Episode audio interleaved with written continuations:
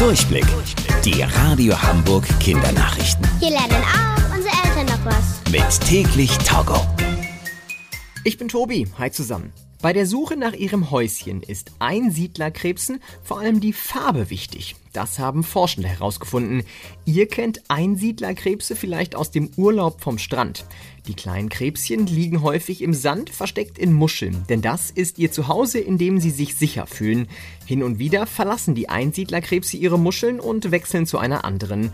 Und bei der Wahl ihres neuen Hauses suchen sie offenbar vor allem nach besonders dunklen Muscheln, denn die sind im Sand schlechter zu erkennen. Einsiedlerkrebse sind so besser getarnt und gut geschützt vor Feinden. Die Menschen auf einer Insel in Australien suchen im Moment alle gemeinsam nach einem Fisch, der einen goldenen Ring trägt. Eine Frau hatte beim Tauchen die seltsame Entdeckung gemacht. Es sah aus, als würde der Fisch eine enge Halskette tragen. Schnell hat die Frau herausgefunden, dass die Halskette des Fisches eigentlich ein Ehering ist.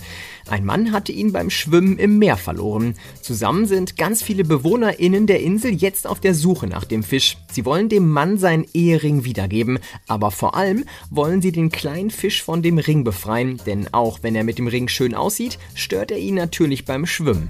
Die Radio Hamburg Kindernachrichten. Mit täglich Togo.